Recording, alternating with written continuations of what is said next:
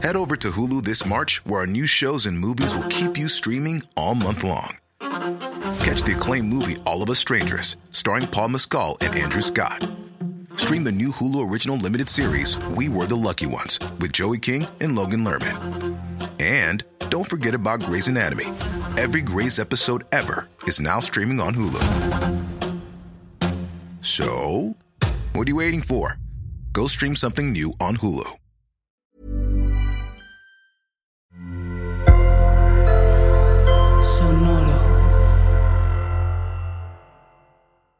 Estás escuchando Ellas Ahora. México es el mercado top 8 a nivel global en el sector de audiolibros. Tal vez hayas escuchado de Apple y Google Books, Storytel, Audible de Amazon, pero en esta ocasión quiero invitarte a adentrarte en el mundo de los audiolibros desde la perspectiva de Vic, una plataforma de suscripción 100% mexicana y que la escuches desde la viva voz de su fundadora y CEO, Pamela Valdés una mexicana menor de 30 años que recientemente fue incluida justo en la lista de los 30 antes de 30 de Forbes. Pam ha levantado inversión de más de 7 millones de dólares y dentro de sus inversionistas y advisors se encuentran Greylock Partners y Excel Partners, que son los que invirtieron en Dropbox, Airbnb, LinkedIn, Clubhouse cuando empezaban. Vic es la única startup latinoamericana en la que han invertido estas firmas. Vic actualmente tiene más de 8.000 suscriptores y lanza alrededor de 60 Vic Originals al mes y tiene un catálogo de más de 250.000 títulos. A continuación, la conversación que tuve con Pam. Platicamos de lo que significa la oportunidad del audio para ella y para México, de su visión como CEO para crecer este servicio, siempre teniendo en cuenta su misión. Y también hablamos de cuáles son los géneros más escuchados y por qué cree que hay mucha oportunidad de audio en México y cómo busca invertir y dar oportunidad a gente y contenido con potencial. Me gustó mucho su filosofía y en general de cómo el futuro del libro es el audio. Aquí va. Hola, ¿cómo están? Yo soy Pamela Valdés, soy la CEO y fundadora de Vic es la plataforma donde las personas que quieren mejorar todos los días escuchan audiolibros y contenido de desarrollo personal en audio para volverse la mejor versión de sí mismos. Y es un honor estar en este podcast de Ellas Ahora, uno de los primeros podcasts que se acercaron a pedirme que cuente mi historia. Muchas gracias por tenerme aquí. Ay, Pam, gracias a ti. Me encanta cómo describiste Vic y ya lo conocía desde 2020 y desde principios, ¿no? Y dije, wow, va a empezar, es una chica, me acuerdo que te busqué en LinkedIn y ya meses después de estoquearte, aquí estamos. Muchas gracias. Y hablando de audio, vamos a meternos de lleno porque es fascinante. ¿Por qué quisiste audio? ¿Por qué audiolibros? ¿Por qué este mundo? ¿Qué veías que tú dijiste, aquí hay una oportunidad? Básicamente está muy unido a cómo empezó la historia de Vic. Hay una misión detrás de todo. ¿No? Lo que a mí me mueve todos los días, lo que me hace despertarme después de que 100 inversionistas me dicen que no y seguir adelante, ¿no? Y es que estoy harta de que nos digan que en Latinoamérica somos un continente tercermundista, ¿no? O que digan que México es tercer mundo. Estoy harta de eso porque creo que somos la población más creativa del planeta, ¿no? O sea, cada que pasa algo, el Internet está lleno de memes y yo digo, somos unos genios, ¿no? O sea, somos las personas más creativas, ¿por qué nos dicen tercer mundo? Y cuando tú ves una gráfica de la cantidad de libros leídos al año, es muy notorio, hay una correlación muy alta entre la cantidad de libros leídos al año y ahora sí que el nivel de desarrollo de un país o hasta de un continente. Y a mí me, me pesa mucho que en México sea dos. ¿Cómo vamos a llegar a ser primer mundo cuando tenemos todo para hacerlo, si leemos dos libros al año, ¿no? O sea, eso, eso no va a suceder si no consumimos más contenido que nos vuelva más cultos, más inteligentes. Desde los inicios de Vic, yo quería promover eso y la idea inicial de Vic era como una red social para lectores, ¿no? Donde la gente se conectaba y hablaban de libros y todo eso. Y poco tiempo después me di cuenta que mientras eso promovía la lectura entre los que ya eran lectores, o sea, de cuenta que si una persona leía tres libros al año, ahora leía cinco, no creaba nuevos lectores. Y en realidad lo que baja el promedio de libros leídos al año no es los que leen poquito, sino es los que no leen nada. Entonces yo dije, ok, si realmente quiero cumplir la misión, crear una comunidad para que los que ya leen lean más, no va por ahí, ¿no? Eso no va a solucionar de raíz este problema, no va a cambiar la situación. En cambio, cuando yo empecé de emprendedora, no tenía tiempo para leer. Ubicas como la primera vez que usaste WhatsApp o la primera vez que usaste Uber, sentiste un wow, nunca en la vida regreso a mi vida antes de esto. Sí, hay un antes y un después. Exactamente, ¿no? Y lo que me di cuenta fue que cuando yo escuché un audiolibro por primera vez, recuerdo que en la universidad, mientras yo ya había empezado Vic, era un side project, era un proyecto después de clases, lo que hacía con Vic, me dejaron de tarea un libro para una clase de, de diseño y no tenía yo tiempo de leerlo, entonces descargué el audiolibro y escuchaba el libro camino a la clase en la bicicleta. Y para mí fue como, wow, puedo hacer la tarea mientras voy a la clase en la bici. Wow, ¿no? Me, me cambió la vida. Dije, este es el mejor life hack. Con esto, claro que voy a leer mucho más. Entonces me di cuenta que el audio crea nuevos lectores, el audiolibro crea nuevos lectores. Y si quiero cambiar el mundo y quiero que dejemos de ser un país que lee un libro al año o dos libros al año, no tenemos que hacer que más personas se sienten a tomar un libro físico y se sienten a leerlo, porque si lo que contara es mover los ojos, no hombre, somos los usuarios más activos en WhatsApp, ¿sabes? Exacto, sí. Y también latinos en Estados Unidos, ¿no? También Estados, eh, latinos en Estados Unidos, ¿no? ¿Cuántos libros no leemos en mensajes de WhatsApp? Claro. Si lo que contara es mover los ojos, olvídalo, somos primer mundo, ¿no? O sea, somos el país más lector que nos la pasamos en Instagram y en WhatsApp. Entonces, lo que cuenta es el contenido, la verdad. Lo que cuenta es el contenido. Y, ahí fue donde yo dije, el audio es la manera de llevar ese contenido a 10 veces más personas y que realmente logremos pues que la gente invierta en su desarrollo personal y en volverse más cultos y más inteligentes, ¿no? Está buenísimo. A mí me pasó algo similar con los podcasts en el sentido de, pero más como de salud mental.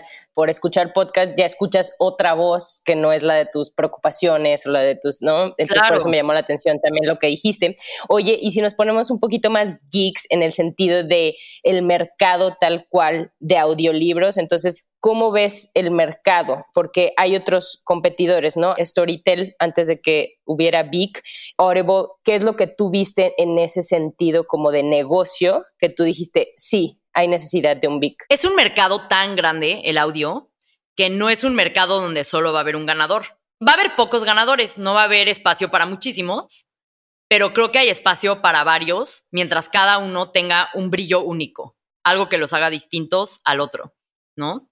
Y yo creo que el dolor principal en el audio no es el entretenimiento. Bueno, más bien la oportunidad más grande en el audio no está en el entretenimiento, está en el desarrollo personal, ¿no? Creo que las personas que más están dispuestas a invertir dinero, tiempo, recursos en su desarrollo personal eh, son las que más necesitan del audio. Son esa persona que es mamá y quiere aprender a generar dinero desde casa, ¿no? Eh, porque quiere tener una fuente de ingreso extra ahora con la pandemia, y, pero ¿cómo le va a dar tiempo si tiene que lavar los platos y eh, ayudar a los hijos y, y es una persona que en ese momento de su vida no trabaja, pero quiere generar un ingreso, ¿no? A esa persona con sus audífonos mientras ayuda a sus hijos o con sus audífonos mientras lava los platos puede aprender contenido que le dé oportunidades para cambiar su vida. Entonces, lo que yo creo es que es un mercado tan gigantesco el audio, la gente tiene más tiempo para escuchar que para ver. Y eso es una realidad. Entonces, yo creo que, mira, la estrategia de Storytel, por ejemplo, yo lo que he percibido es que es muy de los libros que existen, te los damos en audiolibro y hacen algunas series, ¿no? De misterio y así, pero pues esas series, la verdad es que las puedes encontrar mejores producidas por Spotify, ¿no? Gratis. Entonces yo por eso creo que la estrategia de el audiolibro como medio de entretenimiento no creo que es la mejor. Como yo lo percibo, es que hay una necesidad más grande que nunca, sobre todo ahora con la pandemia, de volverte una máquina de aprender. ¿Por qué? Estamos en el siglo de la inteligencia artificial. De la inteligencia artificial donde Alexa, ¿sabes? O sea, donde ya estamos llegando a un punto donde el humano se vuelve cada vez menos indispensable en el trabajo por esta revolución tecnológica que se llama el machine learning, aprendizaje de máquina, se llama, ¿no? En, la traducción al español. Entonces, yo lo que siempre le digo a, los beakers que me escriben, ¿no? Nuestros usuarios que, me escriben y me piden consejos de cómo emprender, eh, lo que le digo a mis hermanas, lo que le digo a, a mis amigos, es que en la época del machine learning, del aprendizaje de máquina, la inteligencia artificial, la única manera de mantenerte relevante es siendo una máquina de aprender. Si eres una máquina de aprender y tú aprendes todo lo que puedes y te sigues actualizando y te sigues manteniendo relevante, vas a poder seguir manteniendo un empleo. Pero si te quedas solo con lo que aprendiste en la universidad o si te quedas solo con lo que te enseñan en el salón de clases, lamento decirte que esa es una, es una falacia, es, es mentira que eso es certidumbre, porque estamos en una época donde cada vez te vuelves más, menos indispensable, ¿no?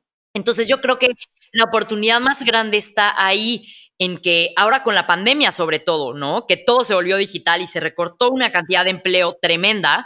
Por eso un audiolibro muy exitoso que, que lanzamos este año, bueno, en el 2020 en Vic es Negocios con el Alma, cómo hacer dinero desde casa.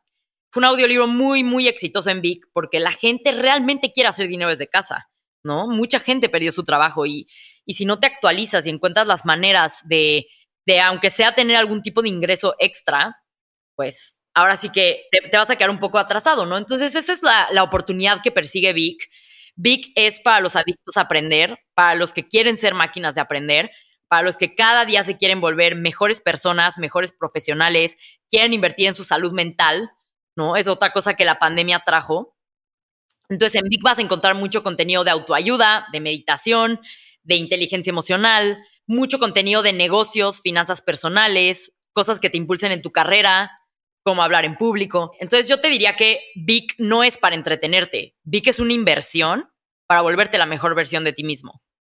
Y eso es lo que nos hace únicos. Buenísimo, fam. Oye, justo te iba a preguntar eso de los géneros más escuchados, entonces ya me lo compartiste. Y también te quería preguntar, ¿por qué no hay tantos audiolibros en español? Hablabas como de la traducción, si tú te metes a un Audible, a un Storytel, o no sé, si tienes estos bestsellers y ves que pues, los más populares están traducidos y tú dices, bueno, nuestra apuesta no va por ahí, pero ¿por qué crees que no hay tantos audiolibros en español? Si está ligado con esto que mencionabas al principio de que no leemos tanto o no consumimos tantos audiolibros y por ende no invierten las empresas en poner sus libros disponibles en español o cómo está eso? Principalmente es un tema también de timing y de inversión. Como el mercado de libros es relativamente chico en español comparado con inglés y la mayoría de los audiolibros fueron libros antes, Ahora sí que muchos títulos no han ni llegado al español. Entonces, si no ha llegado en físico al español, ¿cómo lo vas a tener en audio? Y entonces ahí es donde tiene que entrar alguien disruptivo a cambiar las reglas del mercado. Y eso es lo que estamos haciendo con Vic, justamente, ¿no? No, hay, no estaban los incentivos puestos en, un lugar eh, para incentivar a la creación de audio. ¿Por qué? Porque cuando empezó el tema del audiolibro, en general las editoriales hoy, bueno, hoy ya no, porque ahorita te voy a contar qué opción tenemos, pero hasta el 2020 las editoriales tenían muy malas opciones para entrar al mercado de audio. Y básicamente estas eran sus opciones. Uno era construir un estudio de grabación, que, lo cual es en términos de costos prohibitivo, porque es un costo muy alto. Construir un estudio de grabación, grabar sus propios audiolibros y encontrar cómo distribuirlos. Esa era una opción. La opción dos era pagarle a un estudio que ya exista, sí, pagarle básicamente a un estudio un costo por grabar, pero el estudio, su negocio es grabar, ¿no? Entonces, obviamente, te va a cobrar una prima sobre el costo de la grabación y se encarece mucho el costo por hora terminada. Te puedo decir que las editoriales, así como mínimo, pagan más o menos como entre 3.500 a 6.000 pesos por hora de audio terminada, pesos mexicanos. Y eso es en México, porque en Estados Unidos no baja de 250 dólares la hora terminada de audio. Porque los estudios ganan de eso. Su negocio tienen que pagar renta, tienen que pagar salarios, su negocio es la producción de audio. Entonces, aunque el costo de producir audio es más bajo, el estudio tiene que tener una ganancia. La opción 2 para la editorial también es prohibitiva, porque mientras no es tan caro como construir un estudio, sigue siendo muy caro producir una hora de audio. Entonces, a la editorial no le convenía, pues, crear, crear audio, ¿no? Y la opción número 3 que tenían las editoriales es lo que hacía, por ejemplo, Storytel o Audible, que básicamente llegaban y te decían, yo te pago la producción del audio, pero me firmas exclusividad para toda la vida en mi plataforma. Y las editoriales, si algo han aprendido, es que no les conviene cerrarse a una sola plataforma. Entonces, ninguna de las tres opciones es óptima y eso como resultado trae muy pocos audiolibros producidos al año. Entonces, como buena emprendedora, en el 2020 me di a la tarea de pensar afuera de la caja y crear una solución que fuera a generar más audiolibros, ¿no? No quiero una solución que me traiga cosas exclusivas para mi plataforma. Yo lo que quiero es algo que genere más audiolibros. Como te digo, es un mercado donde va a haber varios ganadores. Si generamos más audiolibros, el pastel es más grande para todos, punto. Y lo que yo me di cuenta es, básicamente, hay una empresa mexicana muy grande, un orgullo mexicano que se llama Grupo Espinosa. Grupo Espinosa imprimió literalmente Juego de Tronos, Harry Potter. Ellos son la imprenta de las editoriales enormes como Pink Random House, como Grupo Planeta. Y ellos tienen básicamente la imprenta más grande de libros físicos, ¿no? De papel. Y ellos se acercaron a mí y me dijeron, el audio está creciendo, queremos jugar, ¿no? O sea, queremos jugar al audio. Invirtieron en Big, nos volvimos socios, creamos una solución increíble donde a las editoriales que imprimen sus libros físicos, porque ese es su negocio principal. Después de cierto tiraje de impresión, ¿no? Después de que imprimen ciertas copias, nosotros les pagamos y les incluimos el costo del audiolibro. Eso genera muchos más audiolibros al año que lo otro. O hay veces que no podemos, no en todos los casos podemos cubrir el costo del audiolibro, pero te hacemos un súper descuento porque como Vic produce 100 audiolibros al mes, a tanto volumen, mi costo unitario de producir un audiolibro más es más bajo. Entonces yo le puedo ofrecer a una editorial el costo más bajo para producir una hora de audio. Entonces, pues sí, ahora sí que nos pusimos nuestro sombrero de vamos a innovar y vamos a crear una solución. Y creo que esta solución que la acabamos de anunciar, la acabamos de anunciar a finales del 2020, ese es mi as bajo la manga para solucionar este problema que, que tú dices, ¿por qué hay tantos, tan pocos audiolibros en español?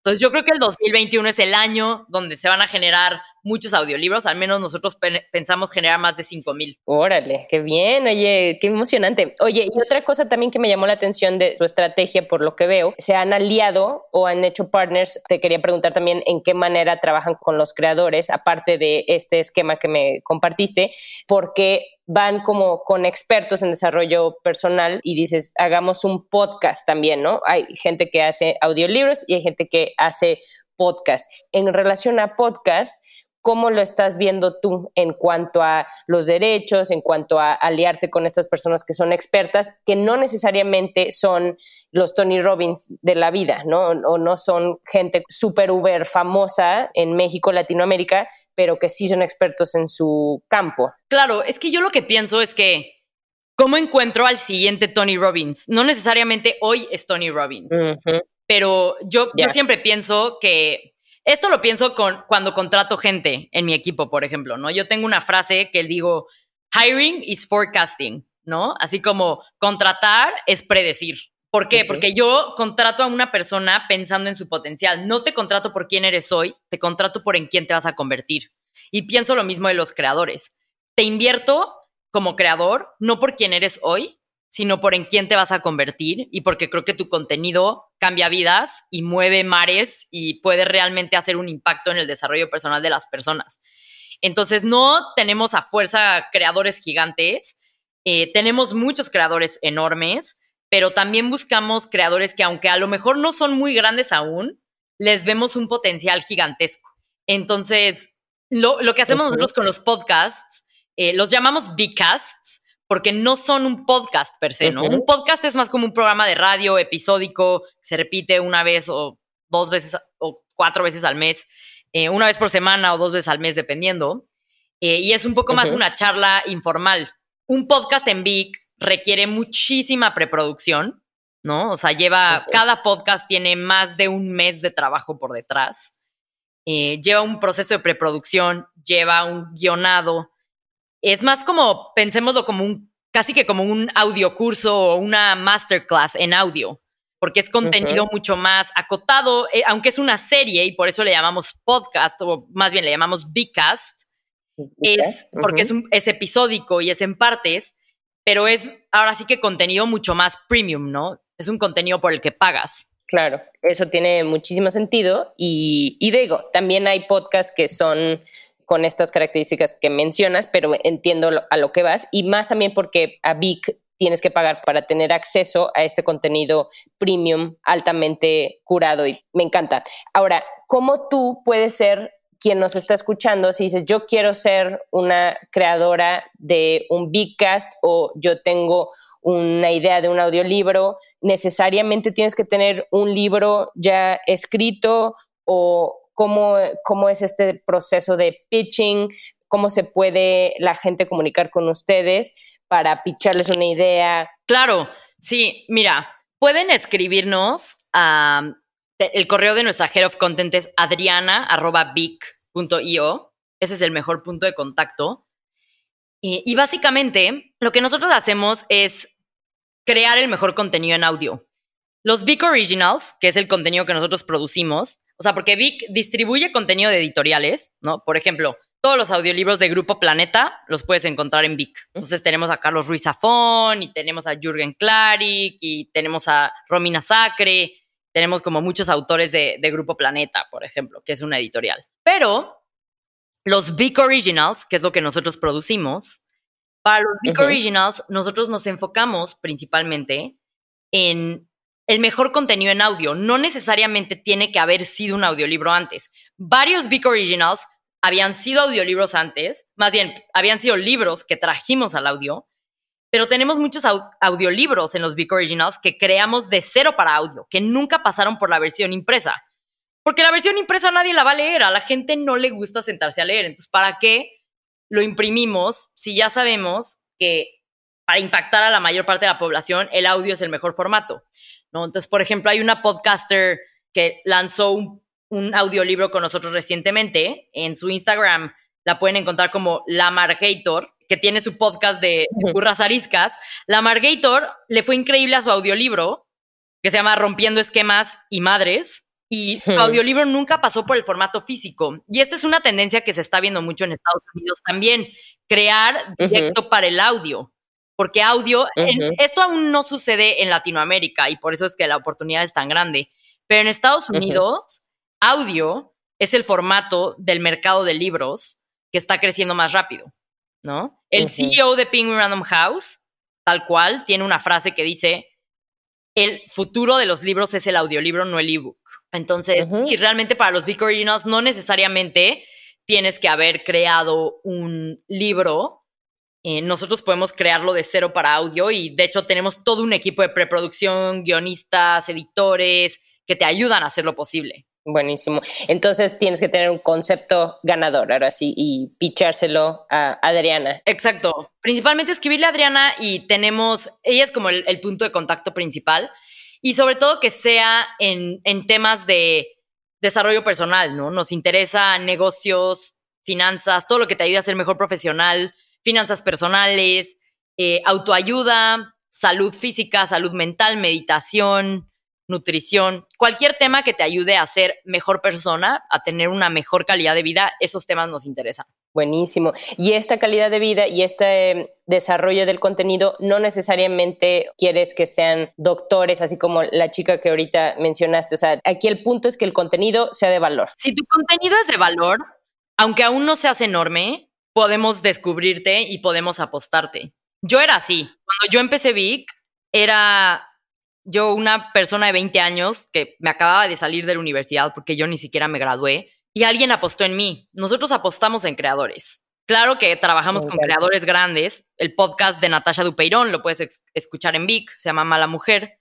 Y Claro que trabajamos con creadores grandes, pero también le apostamos a, creadores que tienen mucho valor su contenido, aunque aún sean pequeños. Claro. Oye, y ahorita, Pam, me estabas comentando del potencial, que tú inviertes en el potencial. ¿Cómo mides ese potencial? O sea, hay una parte de intuición, me imagino, y hay otra parte como de estudio de mercado, como ahorita los géneros que me dices que les interesan, y hay otra parte que me llama la atención si tienes identificado o puedes como compartir cómo mides tú ese potencial tanto en los creadores y creadoras como en la gente que contrata. Pues básicamente yo no tenía ni idea de cómo hacer esto cuando empecé. O sea, yo era Full disclosure. Una, una, persona mortal cualquiera que no tenía ni idea cómo hacer esto. Y entonces lo que yo hice fue conseguir que los expertos en la industria se volvieran inversionistas de Vic. Tengo cinco inversionistas de Netflix, cada uno en una área distinta de Netflix. Y de ellos he aprendido cómo invertir en contenido y cómo medir el potencial de un creador, básicamente, ¿no? Entonces tengo a un inversionista que es productor, que básicamente está en el área de crear y apostarle a las películas y a las series. Tengo otro inversionista que está en el desarrollo de la app de Netflix. Tengo otro inversionista que está en el procesador de pagos de Netflix. Tengo otro inversionista que está en el área de data science y machine learning, inteligencia artificial para recomendarte de Netflix. Y tengo otro que está en la parte de analytics para predecir el potencial eh, de las apuestas de contenido, ¿no? Entonces ahora sí que fui y dije, ok, ¿quiénes son los mejores de aquí? Me quiero rodear de ellos. Y básicamente...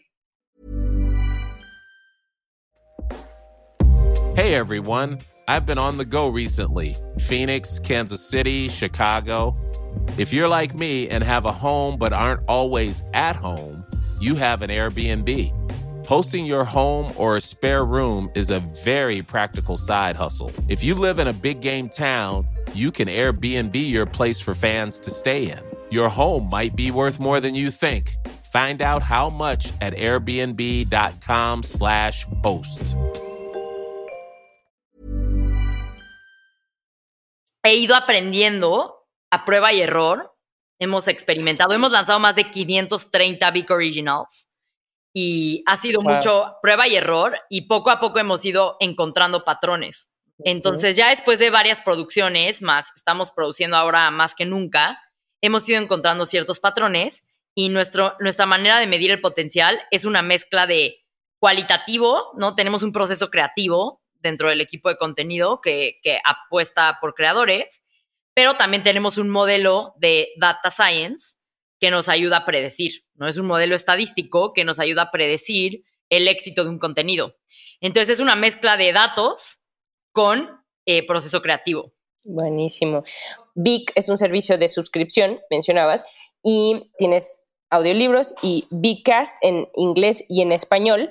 ¿Y cómo ves tú este servicio de suscripción que, bueno, ahora con la pandemia y todo esto, pues ya estamos mucho más acostumbradas y acostumbrados a decir, ah, pues sí, ahora son ciento y tantos de Spotify, son ciento y tantos de Big, ciento y tantos de Disney Plus y así, pero en general, ¿cómo has visto tú la adopción de este modelo de negocio teniendo como mencionas Spotify gratis, Apple Podcast gratis, pero cómo has visto tú que la gente ha como entendido esto que me compartías de que es un servicio premium y por eso es que se pide que sea una suscripción. ¿Cómo has visto tú esta evolución? Súper bien. A la gente le gusta muchísimo que sea una suscripción porque la opción que ofrece Audible de pagar cada audiolibro individual no es la mejor para el consumidor. Entonces, realmente al consumidor es mucho más factible pagar una vez y tener acceso ilimitado a audiolibros que tener que comprar cada audiolibro individual.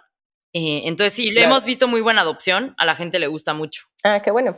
Oye, ¿y cómo han podido escalar en México? Ahorita mencionaste 530 Big Originals, ¿no? Más todo lo demás. Recuerdo cuando empezaban y ahora veo cuántos seguidores tienen y las personas que descargan su app y cada vez los creadores y las creadoras que sigo veo que tienen contenido en Big. Entonces, ¿cómo es escalar en México? Ahora sí que debes de ir encontrando cuáles son los mejores canales para tu producto, ¿no? Yo lo que creo es que en el mundo de startups, no sé qué tan técnica sea la audiencia de ellas ahora, pero en el mundo de startups hay un concepto que se llama product market fit. Es que tu producto haga fit con el mercado. En, en ese concepto, es básicamente hacer algo que la gente quiera, algo que la gente use, algo que hace fit con las necesidades del consumidor. Y básicamente hay otro concepto que no es tan conocido, pero es muy relevante, que se llama Product Channel Fit, ¿no? ¿Cómo hace fit tu producto con un canal de distribución? Por ejemplo, ¿cuál es el mejor canal de distribución para, por ejemplo, han, seguramente les han salido anuncios de Shane? El canal de distribución para Shane, que vende ropa eh, traída de China, es Instagram, ¿no? Instagram es un gran canal y tiene un product channel feed muy fuerte con Shane y ha funcionado muy bien, ¿no? YouTube, cuando empezó, en las épocas donde empezó YouTube, su canal de distribución era MySpace.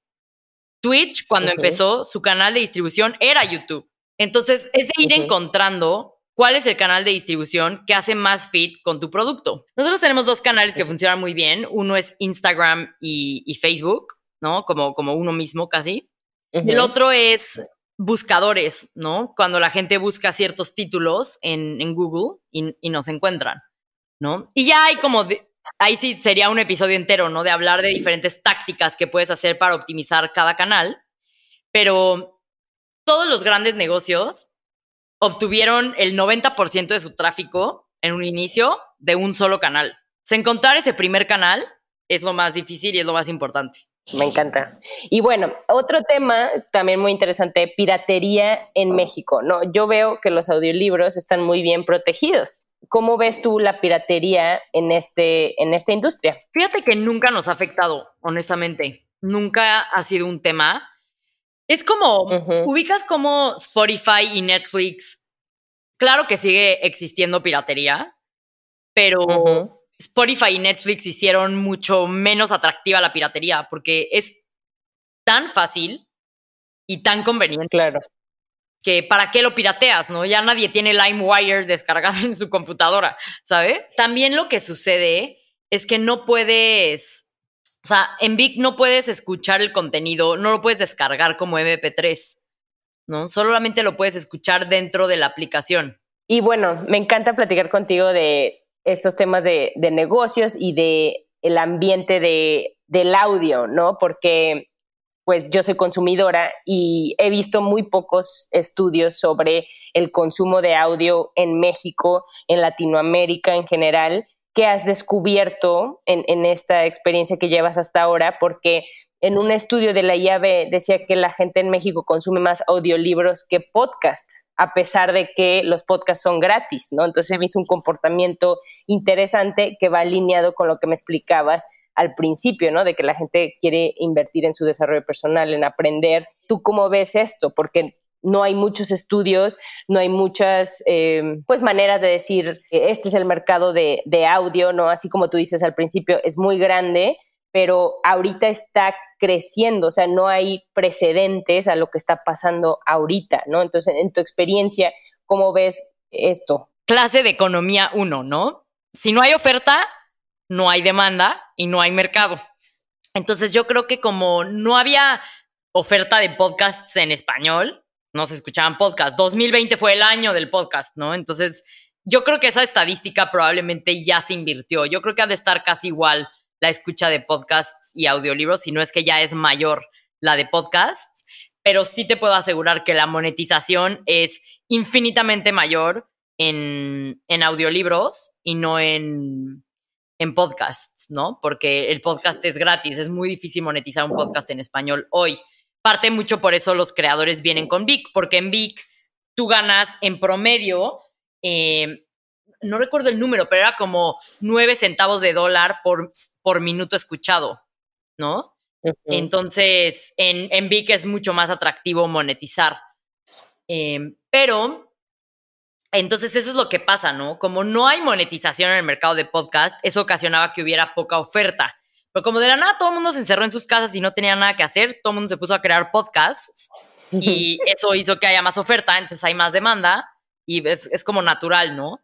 Em, con los audiolibros, igual, ¿no? Por lo que te comenté eh, anteriormente en este mismo podcast, no había, no estaban los incentivos correctos para la creación de audiolibros y eso ocasiona una baja oferta de audiolibros en el mercado y eso ocasiona que la gente no los consuma.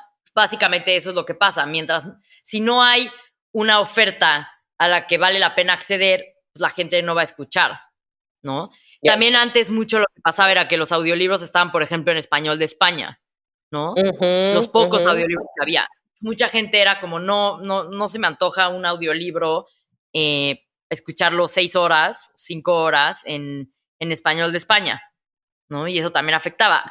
Otra gente tiene el, como la, ¿cómo te explico? El, prejuicio de que el audiolibro va a ser grabado por una voz de robot, ¿no? Así como un Siri o un Alexa. Y no, ¿no? En Vic usamos actores de voz, narradores profesionales. Ok. Entonces, en tu experiencia ahorita que ustedes están haciendo contenido, la gente está escuchando y le está gustando y está adoptando más este hábito. En conclusión, hasta ahora. Reporte hasta ahora. Ok, buenísimo. Y bueno, ahora hablando de ti, un poco me gustó mucho cómo metes tu experiencia personal y cómo la estás aplicando ahora en Vic. Y pues te me haces súper humilde y súper buena onda en tu experiencia, según puedo ver en tu LinkedIn, en tus noticias. Recientemente estuviste en Forbes, ¿no? Como en la lista de 30 under 30, ¿no? 30 under 30. Tu negocio, bueno, el negocio que tienes con tu equipo, ha levantado más de 7 millones de dólares de inversionistas, incluyendo Greylock Partners y Axel Partners, que son estas inversionistas que han estado en estos negocios que, mencionas que son muy grandes, ¿no? En todas estas startups que escuchamos en, las noticias en Estados Unidos y así, y ellos invirtieron en Big. Entonces, esto se me hace una súper hazaña, o sea, no es algo que lo escuchas diario, ¿no? Entonces, muchas felicidades por eso. ¿Y cómo le hiciste ahora sí que para aplicar para que inviertan en tu idea? O sea, es parte mentalidad, es parte tu trayectoria que ya había sido parte de, de estas organizaciones que se llama White Combinator. Cuéntame un poquito de eso. Claro, pues la verdad es que ha sido todo un reto. Y a, mí me, me, encanta que me lo preguntes así, porque luego me lo preguntan de esta otra manera que no me gusta, que es como solamente el 1, 3% del dinero de venture capital, ¿no? Que son estos inversionistas, es invertido en mujeres. ¿Cómo le hiciste? Y es como, porque nunca en la vida pienso que soy mujer cuando hago un pitch. ¿no? O sea, nunca, nunca me detiene eso, no lo pienso, ni siquiera lo considero. Pero básicamente ha sido un reto porque en la época en la que yo levanté el capital para Vic, no era común que estos fondos invirtieran en Latinoamérica, ¿no? De hecho, Greylock Partners son los inversionistas de Instagram, son los que le invirtieron a Instagram cuando Instagram era del tamaño de Vic, son los que le invirtieron a Airbnb cuando Airbnb era del tamaño de Vic, son los que le invirtieron a LinkedIn cuando LinkedIn era del tamaño de Vic. Eh, Axel son los inversionistas de Spotify, igual, ¿no? Cuando Spotify era del tamaño de Vic, son los inversionistas de Dropbox, ellos jamás habían invertido en la TAM, solamente invertían en Silicon Valley. Lo más difícil es que siendo un outsider, ¿no? Siendo un, un externo a Silicon Valley, es meterte dentro de esa network, ¿no? Eso, ese yo creo que fue el paso clave que, que permitió todo lo demás. Y ahora sí que fue tocar puertas, tocar puertas, tocar puertas, hasta que me abrieron una, ¿no? Y recibí 100 nos de inversionistas literalmente, ¿no? Yo ah, iba anotando en una libreta así, palito, palito, palito, tache, palito, palito, así. ¿Cuántos me decían que no? Porque yo tenía esta filosofía de después de un número de nos voy a llegar al sí y pues, ahí está, ¿no? A coleccionarnos. Qué chingón. Pero yo no sabía que el número era 100. No, manches. Digo, y todo es relativo, ¿no? Ok, oye, Pam, pero entonces, cuando te dieron el sí, ¿Qué crees que fue la clave para ese sí, aparte de todos estos no y lo que fuiste aprendiendo con cada uno? Pero ¿por qué crees que quisieron decirle sí a un outsider con esta idea en Latinoamérica, donde no están acostumbrados a invertir? Es que lo más importante es que tienes que tener muy claro a dónde quieres llegar, tienes que tener una visión muy clara y un porqué muy profundo, una, o sea, ¿por qué lo estás haciendo? ¿Cuál es, cuál es el, el llamado, ¿no? El motivo de esto y hacia dónde va, hacia dónde quieres llegar. Y el cómo se va a ir dando. Está menos en tu control de, bueno, está, está dentro de tu control una parte, pero digamos que el, la cantidad de éxito que vas a obtener, digamos que es una función, ¿no? De sumas todo tu esfuerzo, todas tus horas trabajadas, toda tu preparación, todos los pitches que tienes con inversionistas, todo eso, y eso lo vas a multiplicar por un factor suerte que va de uno a mil, ¿no? Entonces está en tu control lo que está en esa función, pero ahora sí que el que sea un Facebook o no sea un Facebook, o el que sea un Instagram o no sea un Instagram, ah, un éxito de ese tamaño, está multiplicado por el factor suerte que va de uno a mil. Entonces la diferencia entre valer 100 mil dólares y valer 100 billones de dólares está por ese factor suerte, ¿sabes? Em, y entonces, como que yo siempre tuve muy claro que quería hacer algo enorme y, y que no me iba a dar por vencida. Y, y como que no es como que yo lo planeé y tal cual salió como lo tenía planeado, al contrario, ¿no? Yo empecé levantando capital en México, nadie me quiso invertir, me fui a Austin porque estaba en intercambio con la universidad. Em, y en Austin traté de levantar capital, nadie me quiso invertir. Y yo estaba aplicando a Y Combinator había aplicado ya tres veces y no, no me habían aceptado. Me aceptaron hasta la cuarta. Pero la clave fue que yo no me di por vencida y seguía aplicando. ¿no? Muchos emprendedores a la primera ya lo tiran. A la segunda todavía más. A la tercera ya dicen la tercera la vencida, pero ¿cuántos llegan a la cuarta? ¿No? Entonces yo ahí seguí, hasta la cuarta entré. Y pues un poco soltar ese cómo, ¿no? Después de seis meses de nos, y de más de dos años de trabajar sin ver un peso, en la misma semana, bueno, no en la misma semana, pero en el mismo mes, o sea, hace cuenta, me acuerdo, fue junio del, creo, 2016, eh, me da, me habla la Teal Fellowship y me da 100 mil dólares para que me salga de la universidad y construya Vic, ¿no? Me dicen, te vamos a dar este dinero para que construyas Vic y te salgas de la universidad. Y me busca, bueno, entro a Y Combinator, ¿no? Eso obviamente no estuvo planeado, ¿no? Así como, obviamente lo busqué porque le eché muchas ganas. Oye, un paréntesis aquí nada más de contexto. Sí te tenía esta pregunta de Teal Fellow, ¿no? Que es básicamente un fellowship donde te dan dinero para que no estés en la escuela, pero que desarrolles tu idea o tu producto, tu servicio con este dinero. Es algo pues muy competitivo, ¿no? Y tienes que aplicar. Entonces tú aplicaste con Vic y te dijeron que sí hasta esta vez o fue cómo fue eso? O sea, ¿es lo que estás contando? Fíjate que yo primero apliqué a la Teal Fellowship y me rechazaron y ahí sí no volví a aplicar, me enfoqué más en Y Combinator porque yo dije, no, Y Combinator es como el fuerte, era el que tenía más reputación, pero la Teal Fellowship, haz de cuenta que primero apliqué, me rechazaron, pero un profesor de la universidad donde yo estaba de intercambio, eh, pues como que hice muy buena impresión con él, ¿no? Por siempre estar overachieving, es lo que yo digo, ¿no? Echándole muchas ganas, demostrando lo más que podía, participando lo más que podía en la clase. Y entonces cuando la Teal Fellowship lo busca y le dice, recomienda a los emprendedores, eh, pues el, el, primer nombre que se le vino a la mente fue Pamela Valdés. Me recomendó, entré, eh, bueno, más bien, me recomendó con ellos y ellos me buscaron y me hablaron un día y me dijeron, bueno, me, una semana que estaba en San Francisco me hicieron una entrevista, porque justo yo estaba entrevistando en YC esa semana, y a las dos semanas me hablaron y me dijeron, te elegimos como Teal Fellow, elegimos a 20 al año y eres la primera Teal Fellow de Latinoamérica. Uf. Sí, estuvo increíble. No, no manches. Pero aún esas cosas, fíjate, es increíble el sentimiento. O sea, el día que recibí la Teal Fellowship, el día que entré a YC, el día que cerré mi primera ronda de inversión, el día que cerré mi segunda ronda de inversión.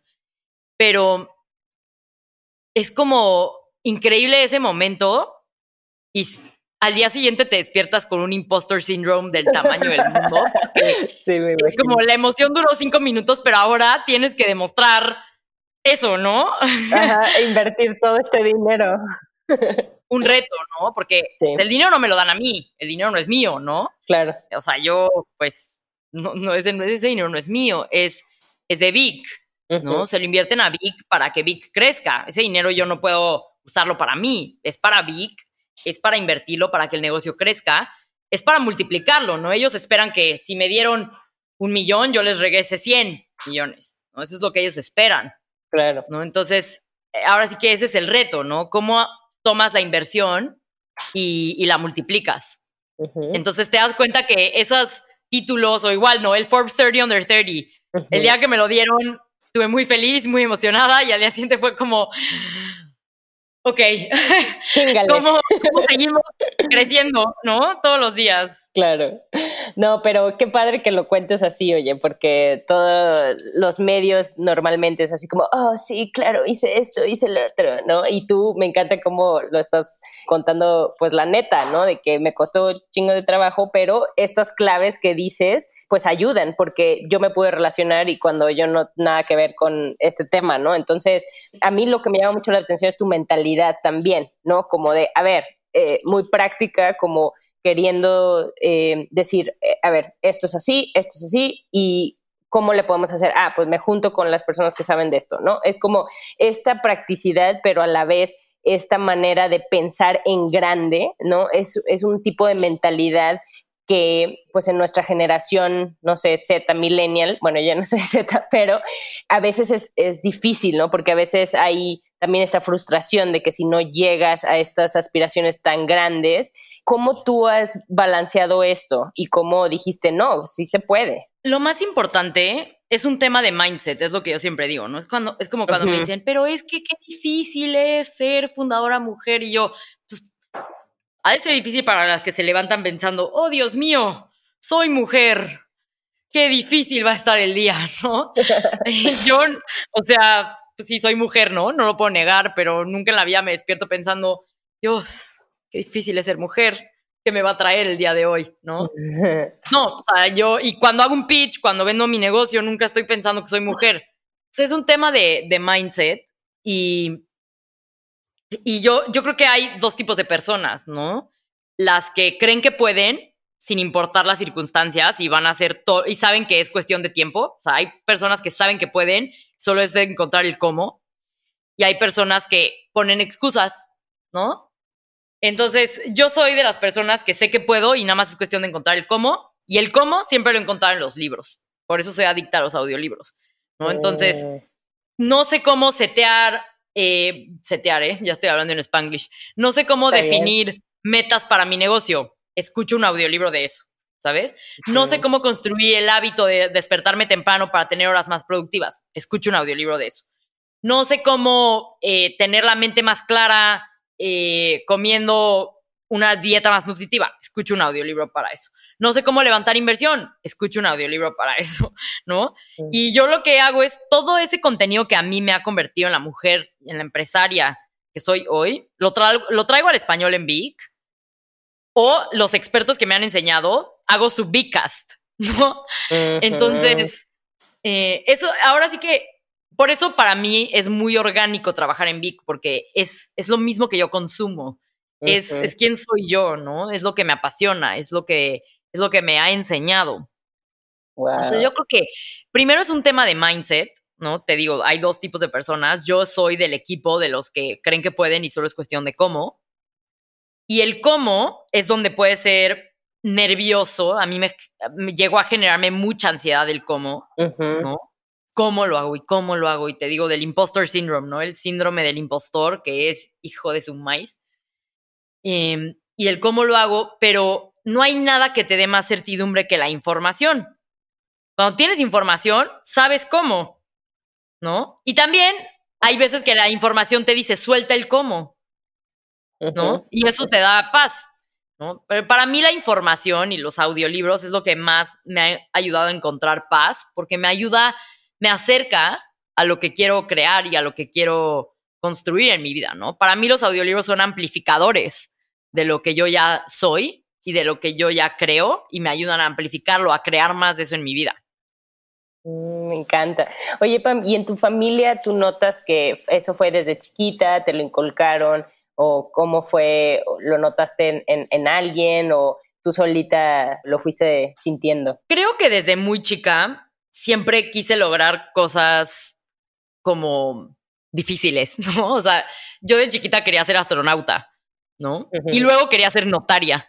Como que siempre buscaba, ok, ¿qué es lo que uno en un millón logra, no? O sea, ¿qué es lo que es bien difícil? Eso quiero ser, ¿no? Entonces, primero quería ser notaria, luego quería ser astronauta, este, porque no sé, como que desde chiquita siempre fui muy competitiva, ¿no? Siempre digo que me educó mi papá como el niño que nunca tuvo, como que siempre quiso tener un niño y entonces me hizo muy competitiva en los deportes y así. Y pues, siempre me puse metas muy difíciles y buscaba lograr cosas muy difíciles por alguna razón. Y eso me fue llevando poco a poco a donde estoy. Claro que eso no es sostenible si no tienes un porqué, ¿no? Si no tienes un porqué y una misión. Entonces Vic realmente empezó a crecer y empezó a tomar forma cuando yo definí mi porqué.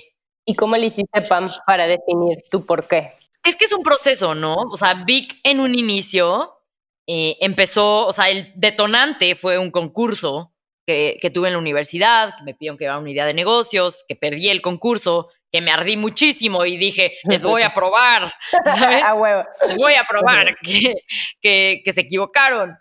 Pero eso no se sostiene. Entonces, poco a poco eh, vas encontrando el, el por qué lo quieres hacer. Y te digo, yo encontré que para mí mi misión es esa, ¿no? Es realmente aumentar el conocimiento en Latinoamérica para que dejemos de ser un continente de tercer mundo, ¿no? Si la gente escucha audiolibros, vamos a poder leer más de dos libros, tres libros al año, que es el promedio, y vamos a ser una mejor sociedad, ¿no? Podemos ser primer mundo, realmente podemos ser primer mundo, ¿no? La industria creativa es una industria enorme, puede haber una, y la industria creativa es fuerte en México, puede haber, o sea, podemos ser una economía de primer mundo por esa industria creativa y por esa industria de, medios, y, o sea, es cuestión de que nos empujemos uno al otro hacia adelante y eso es con más información. Fue, fue un proceso de ir definiendo como qué me mueve, qué me apasiona, qué me ha llevado a donde estoy hoy. Y como que no es que un día te despiertas y dices, esta es mi misión. Exacto. Porque empiezas así como on the side a trabajar en algo y te va apasionando y vas viendo y de repente me salí a la escuela y vas encontrando como cuál es el motivo y cuál es la razón para, para hacerlo a largo plazo hasta que ya lo tienes, ¿no? Y ahora sí que de ahí para adelante. Y lo vas refinando, ¿verdad?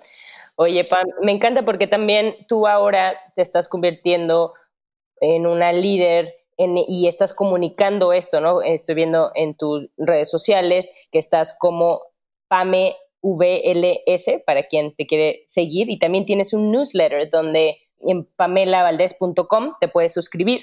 Y me encanta que estás compartiendo cosas que a ti te sirvieron para dar ánimos o para que le sirva a alguien más, ¿no? Aparte de Vic, también lo estás haciendo y con otras startups en, en el ecosistema, ¿no? Entonces, hablamos de, de, crecer, ¿no? De growth hacking y todo esto, que vamos a hacer un episodio solo de eso, ya te encarete, no.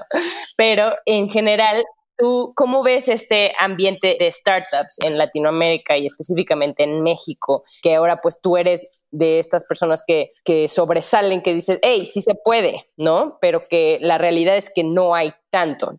Claro, sí, justo en mi Instagram y en mi Twitter me pueden encontrar como arroba PameVLS y es un proyecto personal del 2021 empezar a como compartir conocimiento que me ha funcionado, libros que me han cambiado la vida ahí y justo empecé un audiobook club en pamelavaldez.com, donde voy a comentar un libro al mes en Zoom. Eh, no sé cómo le voy a hacer porque ya tengo muchísimas personas inscritas. Entonces creo que el Zoom va a estar un poco caótico y tengo que encontrar la manera de hacerlo bien. Eh, pero me encantaría que se inscriban. Vamos a, a, comentar un audiolibro al mes, justamente de temas de startups, de growth o de crecimiento personal, ¿no? Y la razón por la que hago esto es porque creo que estamos en la mejor época para emprender. Es, o sea, si querías un momento ideal para emprender en Latinoamérica, es este. Sí, con todo y la pandemia, sí, con todo y la crisis. Este es el mejor momento para empezar una empresa en Latinoamérica, sobre todo una empresa de tecnología, ¿no? Los inversionistas están más hambrientos de Latinoamérica que nunca. ¿Por qué, Pam? El talento, pues es que ha habido buenos resultados, ¿no? Está Vic, está Rappi, está Runa, está Platzi, ¿no? Y las oportunidades aquí están cada vez más grandes que en Estados Unidos, en algunos sectores. ¿Por qué? Porque Estados Unidos ya empieza a estar muy saturado, ¿no? A mí mis inversionistas en la última ronda me dijeron, si tú estuvieras construyendo esta plataforma de audio para el inglés, no te invertiríamos. Tal cual, ¿no? O sea, la oportunidad está en español, ¿no? Eso. Estados Unidos está ya muy saturado, Silicon Valley está lleno, o sea, ya están inventando cuál es otra tool para aumentar tu productividad, ¿no? O sea, esas, esas son las startups que están saliendo allá y aquí realmente las startups están transformando industrias. No, lo único que se empieza medio a saturar y ni siquiera porque es gigante es fintech, ¿no? la industria fintech eh, está teniendo muchísimo, em, muchísima inversión. Los inversionistas están hambrientos, el talento tech está mejor que nunca, ¿no? Cuando yo empecé era muy difícil encontrar una buena, un buen product manager, un buen UX UI designer, un buen programador. Ahora cada vez hay más, cada vez se entrenan más en esos temas porque saben que el mercado está jalando hacia allá, ¿no? Este, entonces, como que es una, un buen momento de talento, un buen momento de inversión y un buen momento de oportunidades, ¿no? Las crisis, ¿qué es lo que hacen? Sacuden para que las cosas cambien. Ese es el mejor momento para emprender. Las, o sea, Airbnb, Dropbox empezaron en las crisis, ¿no? Entonces, creo que este es el mejor momento para emprender. Me encanta, Pam. Pues, último mensaje, algo más que te haya quedado que quieras dejar en el universo. Creo que lo más importante es que recuerden que es una elección, ¿no? ¿Quién quiere ser? Hay personas que están bien solo yendo con la corriente y hay personas que quieren tomar control de su vida, cambiar su vida y hacer, hacer cambios, pequeños cambios en su rutina que los vuelven la mejor versión de sí mismos, ¿no? Yo tomé esa decisión, por eso construí Vic, para que lo que me pasó a mí le pase a más personas. Yo cambié 30 minutos al día de playlist por audiolibros y gracias a eso escuché 52, 54 audiolibros en el 2020, ¿no? Imagínate, soy una persona completamente distinta 54 audiolibros después, ¿no? Claro. Eh, entonces, somos lo que consumimos también. Sí, somos lo que consumimos, 100%. Creo con muchísima pasión y con muchísimas ganas de ayudarle a las personas a amplificar quién quieren ser, amplificar su misión de vida, que sean más cultos, más inteligentes, más productivos con el contenido de Vic. Y si eres esa persona que busca mejorar, si eres de los que eligen, como yo, mejorar, te espero en Vic. Tenemos 14 días para que lo pruebes. Y te prometo que en 14 días puedes terminar mínimo un libro, mínimo un audiolibro y vas a ser una persona distinta cuando cambies 15 minutos de traer los audífonos con música a 15 minutos de escuchar audiolibros todos los días. Muchísimas gracias, Pam. De nada, muchísimas gracias por invitarme. Gracias por escuchar Ellas Ahora. Suscríbete a nuestro podcast en todas las aplicaciones donde escuchas los episodios y regálanos un review en iTunes. Queremos saber de ti.